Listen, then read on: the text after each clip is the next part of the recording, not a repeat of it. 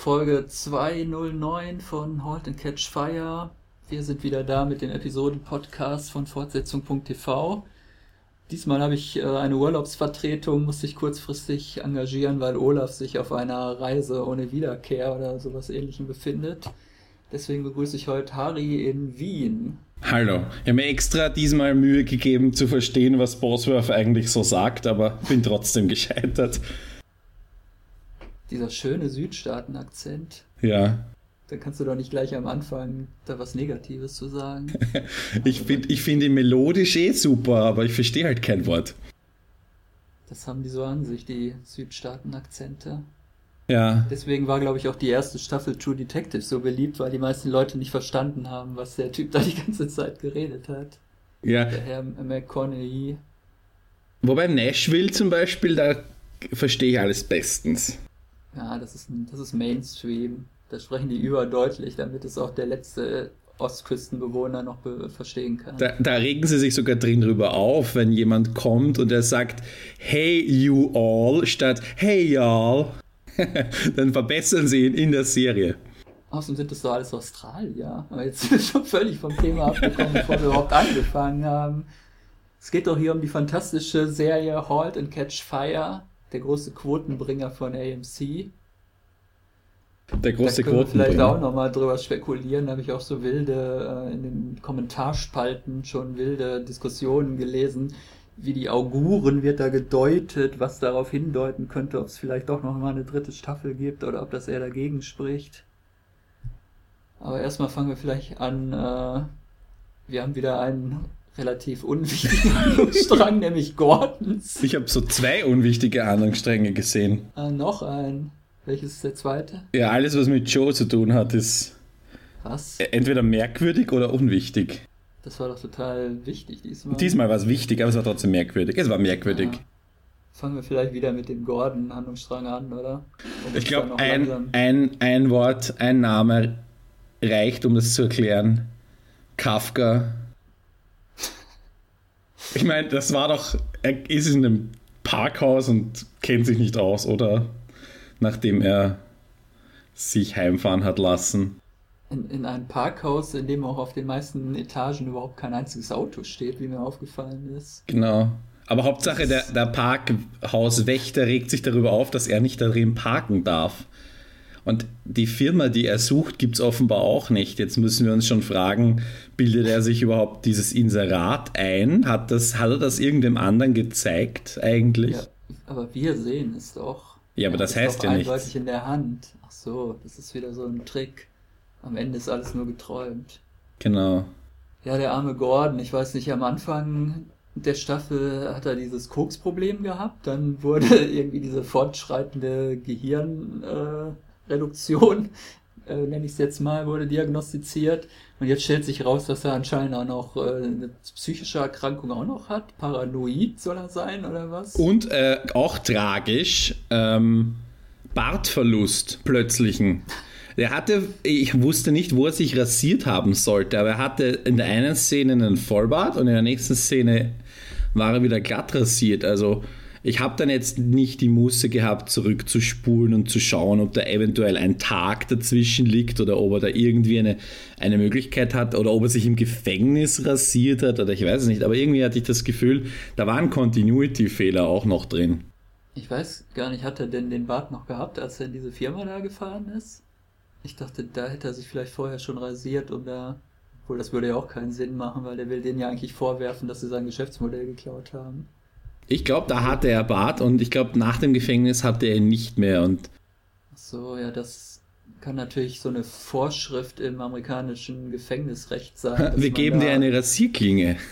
dass man da immer gut rasiert und frisch äh, in seiner Zelle sitzen muss. Ich kann mich auch getäuscht haben. Naja, als ich noch versucht habe, Bosworth zu verstehen. Zwei Minuten später. Was hat der ja, Mann also gesagt? Dass, der Bart plötzlich weg war, das war mir auch aufgefallen. Aber der, das hat ja auch diese Staffel schon mehrmals hin und her gewechselt. Der war ja zwischendurch auch mal schön glatt rasiert, dann ist der Bart wieder gewachsen. Das ist ein ständiges Auf und Ab. Ja, sie wollen die. Sie wollen Fan-Wars entfachen. Aber was, was soll das jetzt mit dieser. Warum ist er jetzt auch noch paranoid plötzlich? Ist das jetzt nicht ein bisschen zu viel vielleicht? Naja. Hat es das jetzt noch gebraucht? Mal schauen. Ich glaube, der, also, vielleicht überlebt er das gar nicht. Ne?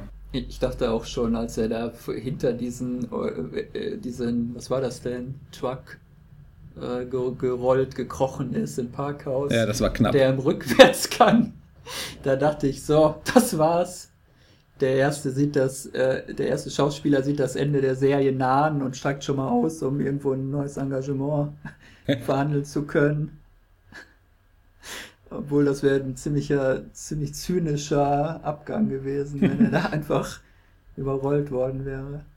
Naja, seine Achterbahnfahrt, seit er Joe McMillan kennengelernt hat, zu einem würdigen Ende gefunden. Es gibt ja dann noch diese bewegende Szene, äh, als sie sich dann schon wieder verabschieden. Ich glaube, sie haben sich auch letzte Folge schon mal voneinander verabschiedet, Joe und Gordon, ähm, weil Joe ihn ja wieder aus dem Gefängnis abholt und dann sagt Gordon sowas wie, mach, dass du hier wegkommst. Ja. Das ist alles hinter dir. Ja, wobei es heißt ja nicht, dass er nicht irgendwie drei Wochen weg war und in der nächsten Szene wieder da war. so wie letzte Folge. Joe. Naja, da war, waren sie doch auch zwei Wochen in Kalifornien und keiner hat es gemerkt. Das ist richtig. Ah, das ist richtig. Ja, diesmal sitzen sie auf gepackten Koffern und Kartons. Äh, Joe und seine Sarah heißt sie, glaube ich, ne? Die, ich fand die lustig, der, als der Jacob kommt, gibt ihnen so ein, Hoch, so ein passiv-aggressives Hochzeitsgeschenk. Und äh, James Cromwell und Lee Pace sind ja beide knapp an den zwei Metern. Und diese Sarah ist ja noch einmal besonders klein für eine Frau. Und das haben sie, das haben sie, äh, das ist unfassbar, wie diese zwei Riesen mit ihr interagieren, wie sich James Cromwell so runterbeugen muss. Also entweder ist das schlechtes Casting oder sie wollen uns irgendwas aussagen, weil es gibt auch äh, später eine Szene zwischen zwischen Joe und Sarah, wo sie so immer so von unten rauf und von oben runter filmen, damit ja nochmal die Größe betont wird und so. Also das fand ich sehr merkwürdige Kameraführung einfach und sehr merkwürdige, äh, ja, wie sie, wie sie mit dem physischen Attribut der Größe umgegangen sind. Aber das muss jetzt nicht unbedingt ein Inhalt. Ich weiß nicht, vielleicht hat es eine Bedeutung, keine Ahnung, wer weiß das schon. Ja, vielleicht soll das nochmal verdeutlichen, dass Server ein kleingeistiger Charakter ist. Ah, ja, das könnte sein. Und die beiden Titanen, der zwei Meter großen Schauspieler. Vor allem, die ist jetzt auch nicht so die, die Sarah äh, ist jetzt auch nicht so die brillante Darstellerin und macht und der Charakter macht auch nicht so viel Sinn und irgendwie hat nicht so viel Nutzen. Ja, das, ne? das erzählen wir ja auch schon seit sechs Wochen hier oder acht Wochen. Weiß auch immer noch nicht. Es sieht jetzt auch so aus, äh, dass sie jetzt eigentlich völlig raus ist aus der Handlung. Also ich könnte mir jetzt nicht erklären, wenn es wirklich nochmal eine dritte Staffel geben sollte, wie man sie denn als äh, Hauptfigur da weiterhin überhaupt einbauen will. Also, tja, sie scheint wahrscheinlich einfach einen Verwandten in der, einer der Executive Producers scheint vielleicht einfach ein Verwandt mit ihr zu sein. Ich, ich kann mir anders wirklich nicht erklären, wie diese Schauspielerin da jetzt diese, diese Hauptrolle oder wieso das überhaupt als Hauptrolle äh, eingebaut oder gecredited wurde. Also sie war jetzt von den neun Folgen überhaupt nur in sieben drin, hatte davon vielleicht in zwei eine etwas größere Funktion und äh, scheint jetzt dann auch nach einer Staffel schon wieder eigentlich erledigt zu sein als Figur. Ja, und vor allem, ich meine, äh, sie ist, äh, das, das Problem ist halt, sie ist verheiratet, das heißt, es gibt irgendeine irgendeine Verbindung und sei es nur, dass sie sich irgendwelche Scheidungsdokumente hin und her schicken in der dritten Staffel, aber da wird sie dann halt so noch mindestens vorkommen oder eine Rolle spielen, aber da wird sie nochmal so mitgeschliffen wie in früher in so Soaps irgendwie, wo man eigentlich oder wie es in der Lindenstraße eigentlich heute noch ist, dass man für manche Figuren schon längst überhaupt keine Funktion mehr hat, aber weil die halt einmal dabei waren, müssen die halt weiter irgendwie mitgeschleppt werden, um den Schauspielern noch die Zeit bis zur Rente irgendwie zu überbrücken. Das kann bei ihr aber noch dauern, ne? Okay, das war jetzt gemein. Ich weiß aber ehrlich gesagt gar nicht, was diese Frau Palladino oder wie sie auch immer heißen mag, was sie eigentlich vorher so gemacht hat oder was sie sonst so macht. Vielleicht ist sie ja eine ganz tolle Schauspielerin und nur halt hier in dieser Serie völlig äh, überflüssig oder fehlbesetzt. Da gibt es aber noch eine zweite, einen zweiten Schauspieler, der in dieser Serie völlig überflüssig ist, weil der Mann ganz andere Talente hat. Das ist der, wie heißt er, der Bösewicht, der kommt und das übernimmt, der Junge. Wie heißt er in der Serie?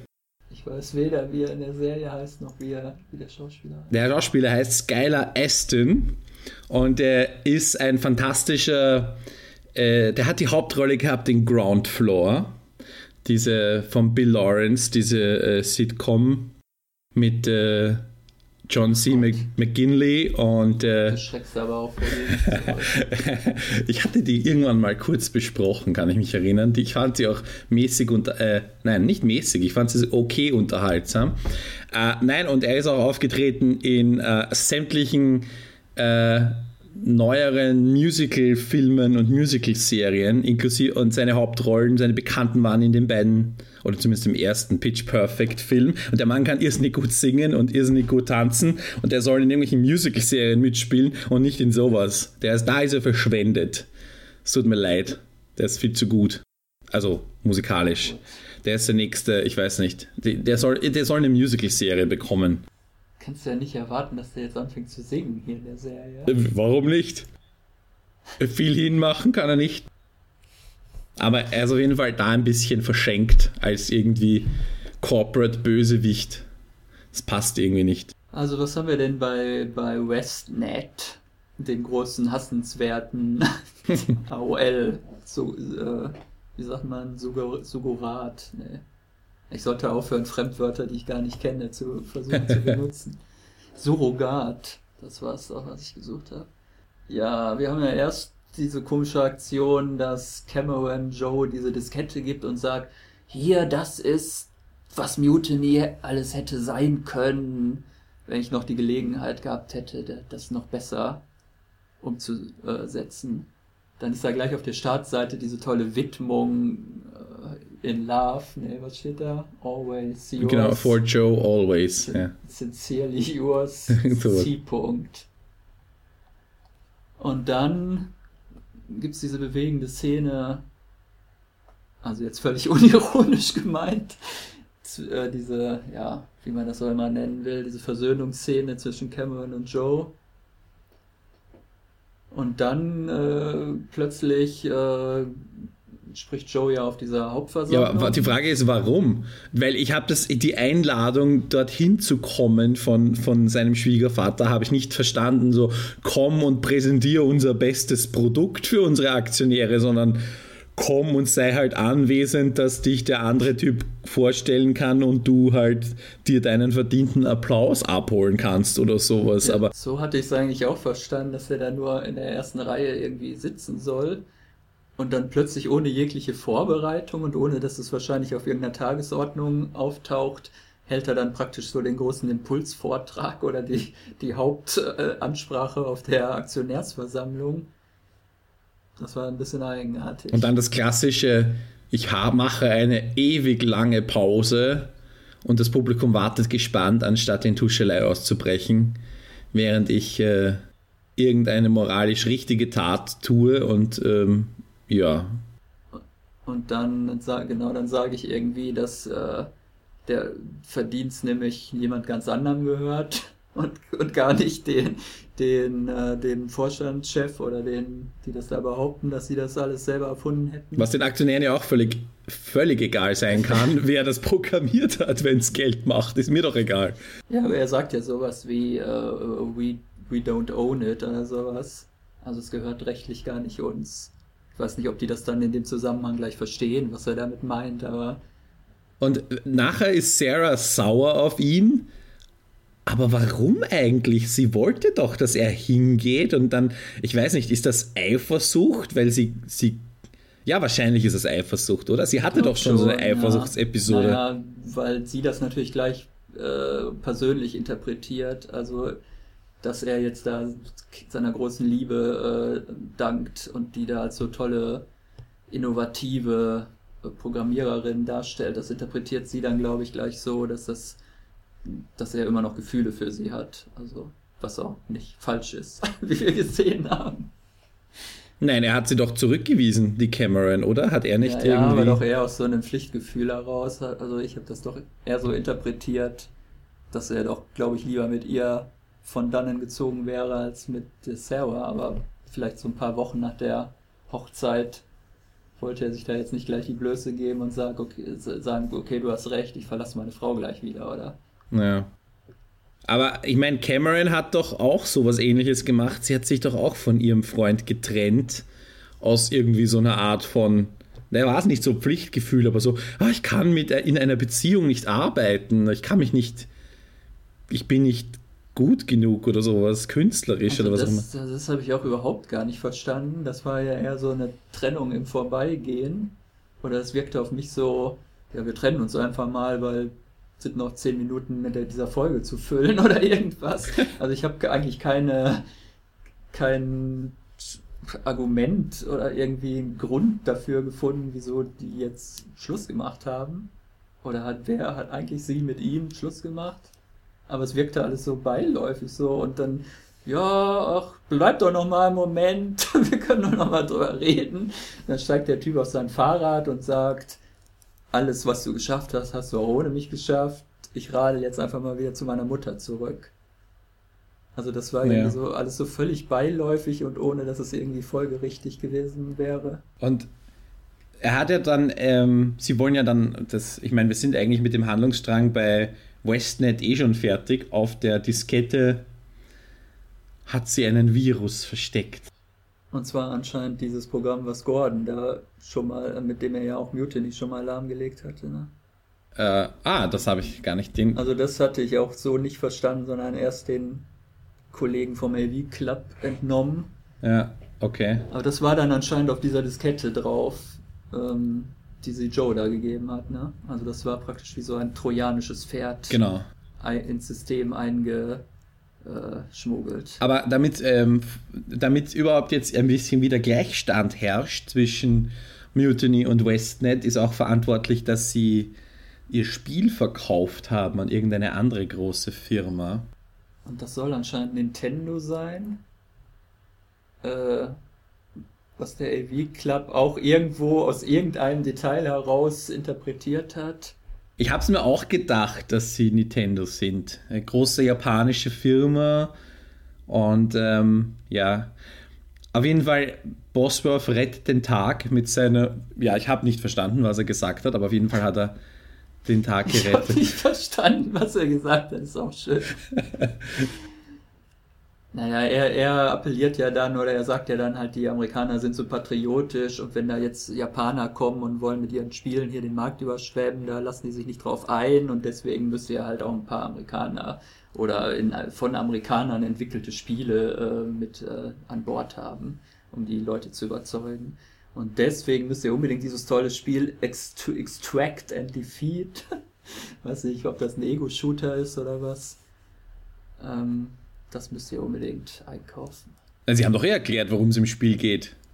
Also es ist kein. Äh, es ist eher so Fangenspielen digital und es gibt zwei verschiedene Rollen, die man einnehmen kann und man kann das auch zu zweit spielen und der eine spielt den. Also es äh, ist USA gegen KGB oder CIA gegen KGB und äh, einer bricht irgendwo ein und der andere muss den Einbrecher erwischen quasi in so eine, in so eine Spionageaktion ist das Kalter Krieg. Ich meine, wir sind ja mittendrin. Das heißt, das hat auch so patriotische, äh,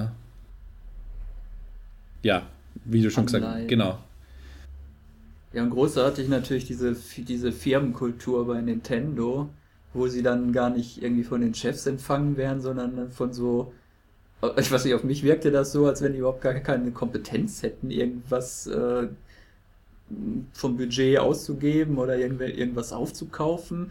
Die wirkten wie so zwei nerdige Angestellte, die sich dachten, ach hier, das Spiel klingt interessant, die laden wir uns mal in die Firma ein. Nein, sie, sie haben nicht gesagt, sie haben, nicht, sie haben sich überzeugt, das war doch der, der Dings, hat sie doch ähm, quasi überzeugt, der Ex-Freund von, also der jetzt Ex-Freund von Cameron, der der Junge da, wie heißt er? Der Tom. Der, Hat der, war es nicht der, der irgendwie dafür verantwortlich war, hat der nicht sowas gesagt oder habe ich das missinterpretiert? Ja, aber wieso laden diese beiden Leute, die da äh, eigentlich fürs Kaffee holen und fürs Kopieren zuständig sind, wieso laden die sich dann so Spieleentwickler zu so einem geschäftlichen Gespräch in die Firma ein? Das Ehrgeiz, ja Eigeninitiative.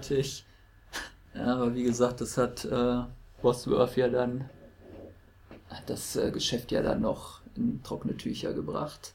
Das war gleichzeitig auch seine letzte Tat für Mutiny anscheinend, denn er will dann auch weiterziehen. Ja. Versteht man auch nicht so ganz warum. Oder ich zumindest nicht. Schade drum. Aber er erklärt es eigentlich ganz gut. Er sagt, er möchte, er hat noch, was, zehn Arbeitsjahre und. Oder fünf. Irgendwas, ja. irgendwas, äh, a steady job oder so. Aber macht er nichts. Am Schluss ist Cameron doch eigentlich sehr zufrieden und äh, in control. Und das ist auch das Lied von Joy Division, das gespielt wird. Ich dachte mir. Das heißt aber, she's lost control. She's lost control. Aber es heißt trotzdem, sie, aber sie ist trotzdem in control. Macht aber nichts. Das Lied ist, äh, sollte trotzdem äh, zeigen, dass sie wieder in control ist oder zumindest, dass sie wieder auf äh, gleicher Ebene mit Westnet oder was auch immer sind, dass sie da oder zumindest wieder am Anfang steht und nicht irgendwie ho alles hoffnungslos ist, weil sie können ihre Leute bezahlen, sie können sich das nächste coole Ding einfallen lassen. Und ich meine, sie haben jetzt eh schon alles erfunden. In der nächsten Folge erfinden sie dann noch, äh, ich weiß nicht. Ja, was bleibt da eigentlich noch? Das Internet der Dinge. Facebook oder sowas. Ja, Twitter, Instagram, Netzwerk erfinden. Smartphones, das werden sie alles ja, noch alles, in der nächsten. In der das nächsten. werden sie alles noch in den verbleibenden 42,5 Minuten erfinden. Naja. Ja, warum nicht? Ja, im Wesentlichen ist jetzt eigentlich alles auch so aufgelöst. Die Ehe von Sarah und Joe ist aufgelöst, Westnet ist zusammengebrochen, Tom und Cameron sind getrennt, äh, Gordon, es äh, löst sich auch mehr oder weniger, sein Gehirn ja. löst sich schon mehr oder weniger auf. Und, oder seine Persönlichkeit. Das ist aber irgendwie auch ein, ein Hinweis darauf, ich glaube, sie haben geplant, mit der neunten Folge fertig zu sein oder quasi fertig zu sein. Und in der zehnten, in der zehnten Folge entweder mit einer Zusage was Neues aufzumachen, eventuell könnte ich mir vorstellen, oder das Ganze noch einmal abzurunden. Ja, es gab ja so ein paar Ausschnitte noch, was man nächste Woche sehen kann, wo dann Tom plötzlich doch wieder da war und so. Da dachte ich auch kurz, habe ich das jetzt irgendwie falsch verstanden? Weil er ist dann anscheinend doch wieder in der Firma oder unterhält sich doch wieder mit Cameron, keine Ahnung. Vielleicht hat das bei seiner Mutter zu Hause doch nicht so lange ausgehalten. Ja, wahrscheinlich will er seine ja. Hälfte von den 50.000 dafür, dass er das Spiel gemacht hat. Jetzt fängt er mit dem Rechtsstreit an. Aber er wollte ja eigentlich das Spiel irgendwie unter Creative Commons stellen. Das haben sie nämlich auch noch erfunden. Freie Lizenzen. Ja, und ohne Kopierschutz und so, stimmt. Open Source Bewegung. Wikipedia machen sie auch noch. Damit kann man aber kein Geld verdienen. Macht nichts, aber sie erfinden es.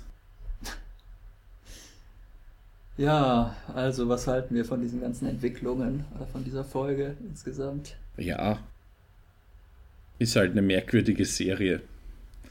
Bleibt eine merkwürdige Serie. Achso, ja, wir haben deine Meinung zur Serie insgesamt überhaupt noch gar nicht gehört. Doch wir hatten ja schon mal einen Podcast zu viert, glaube ich, noch. Über IT-Serien, genau auch über diese im Besonderen. Ich weiß nicht mehr, was ich gesagt habe, hoffentlich. Es, haben, wir überhaupt, haben wir überhaupt Hörer, die das nachprüfen könnten? Haben wir die überhaupt selber nochmal gehört? Nein. Ähm, nein, es ist eine ganz okaye Serie. Ich finde es auch thematisch interessant, aber es ist halt irgendwie.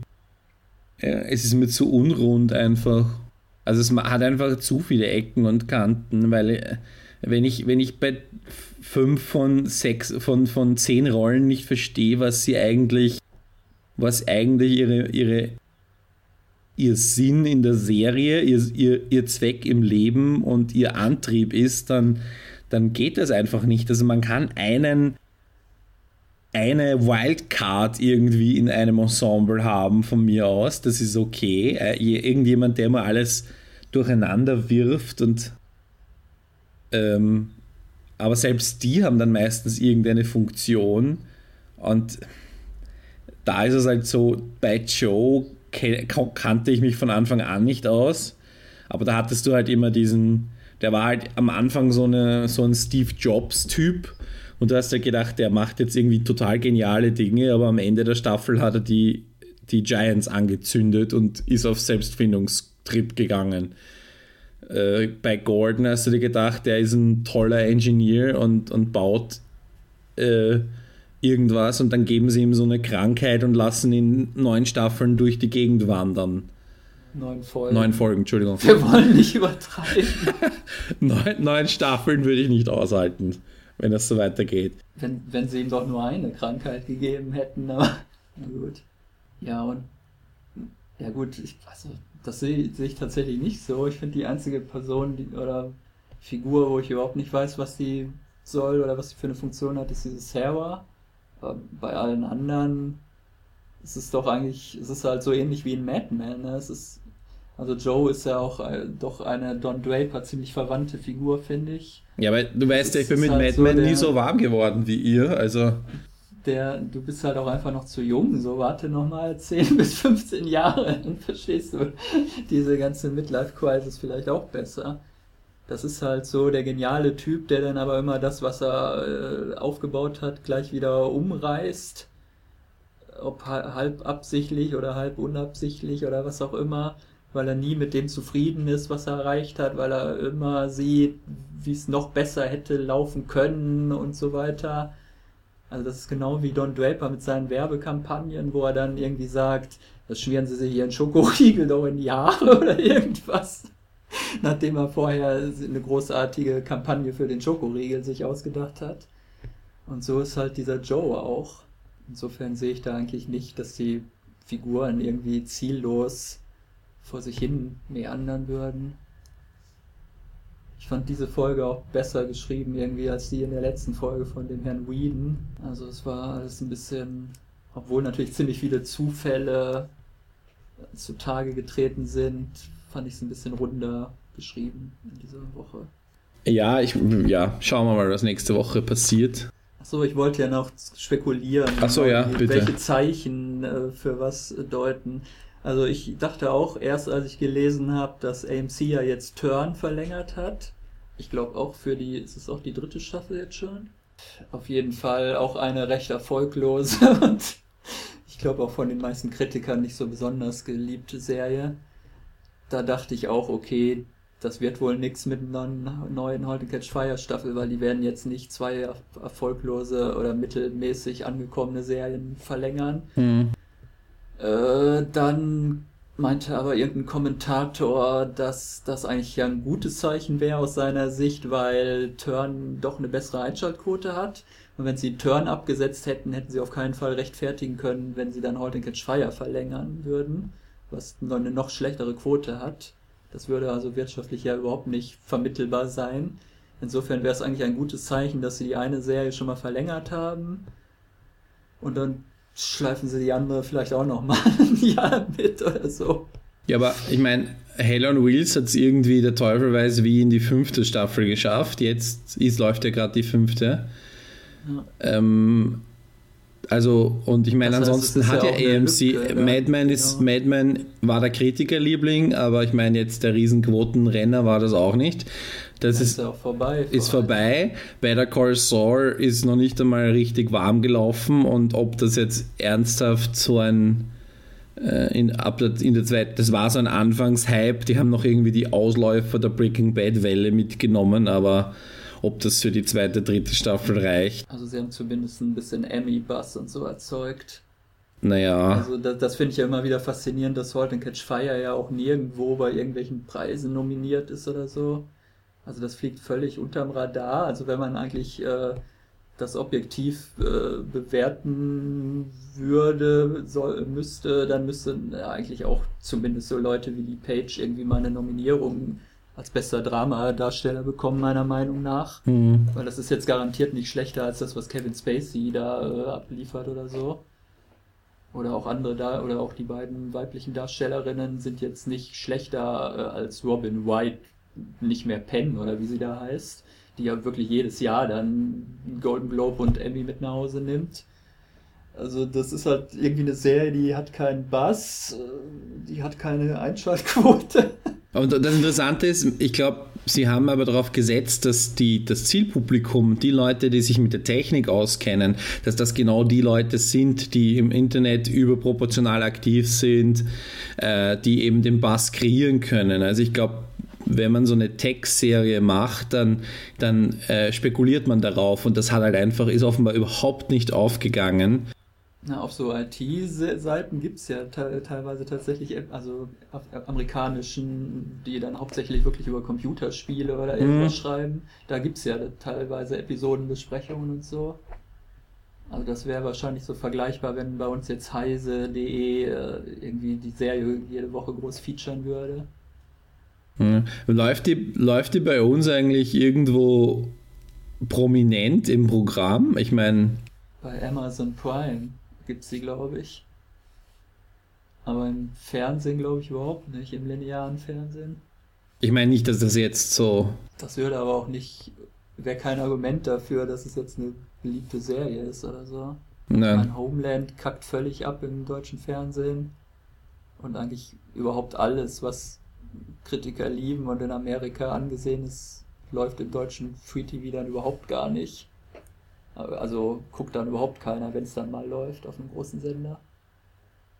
Was du vorhin angesprochen hast mit den, mit den äh, Awards, ich meine, das ist ja eine Methode, wie man eine Serie promoten kann. Diese Awards sind ja eigentlich eh nur Werbeveranstaltungen.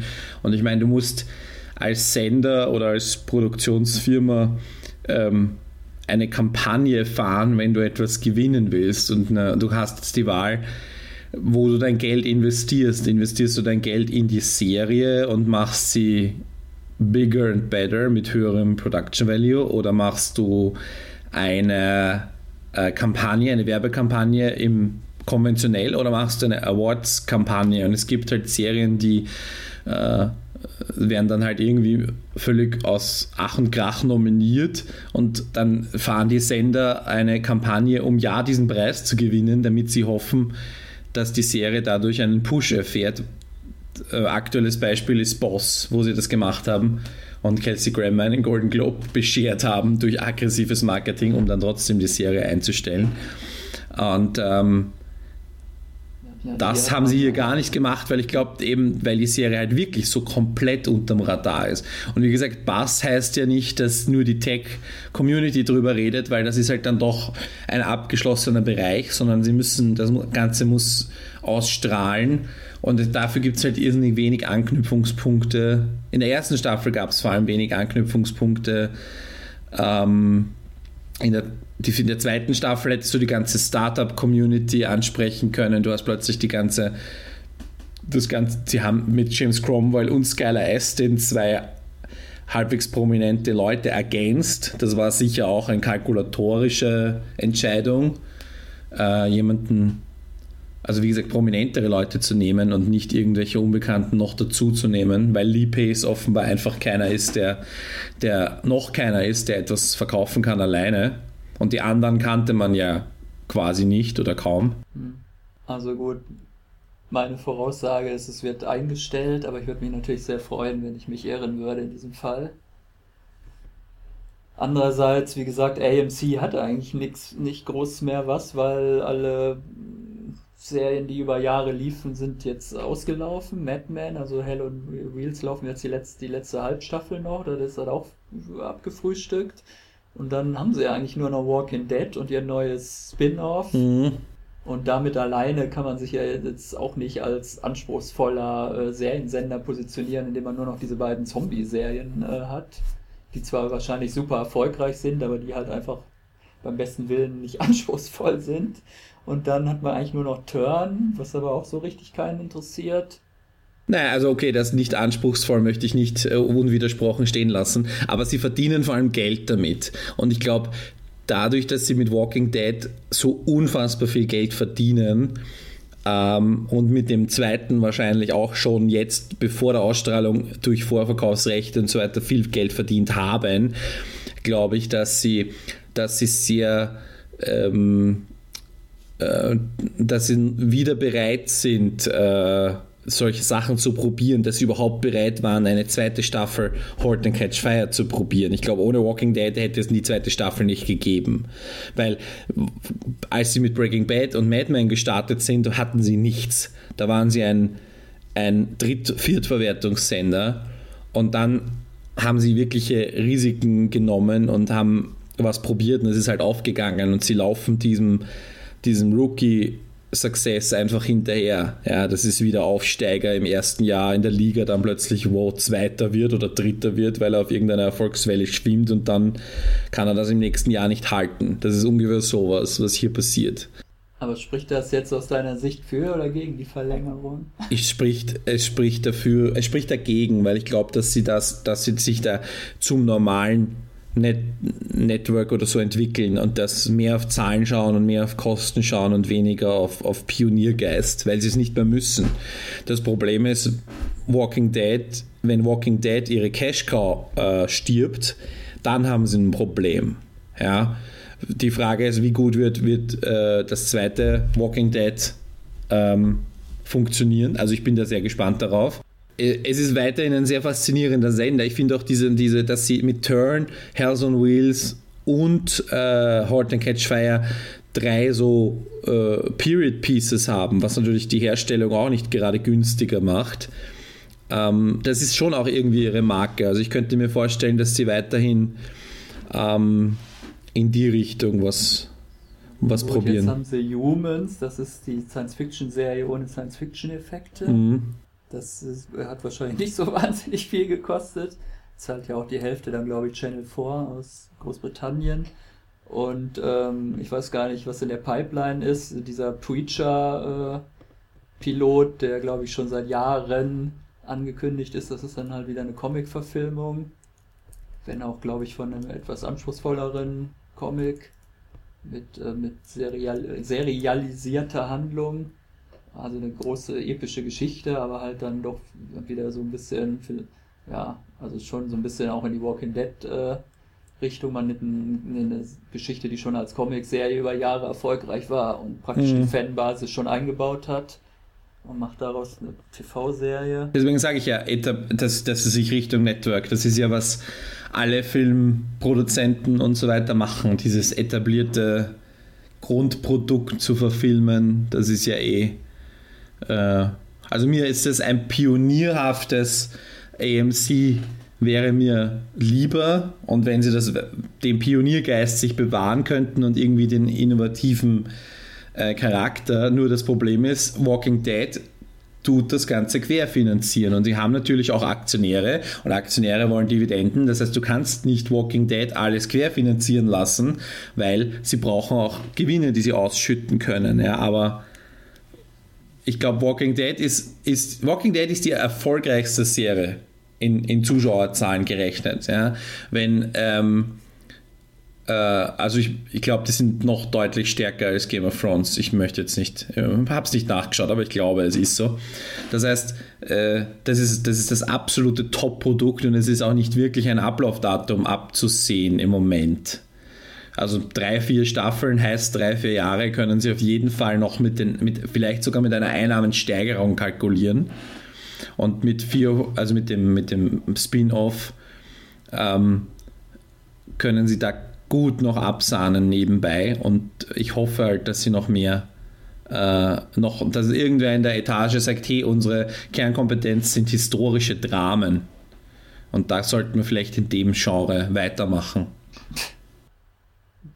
die in den 80er Jahren spielen. Und da sollte man einfach noch ein paar Staffeln heute Catch Nein, aber sie können sich was Neues einfallen lassen, mir doch egal. Ah, oder die zweite Staffel Rubicon könnte man auch jetzt endlich nochmal finanzieren. Das war ja aus den Zeiten, wo sie noch vorsichtiger waren und nach einer Staffel das dann abgesetzt haben. Okay, wir sind, glaube ich, nächste Woche wieder da, wenn der Kollege Olaf noch nicht von seinem Don Draper Selbstfindungstrip zurückgekommen ist. Dann machen wir das hier wahrscheinlich wieder zu zweit und besprechen dann das große Staffel Schrägstrich Serienfinale vielleicht. vielleicht wissen wir dann schon, wie es weitergeht.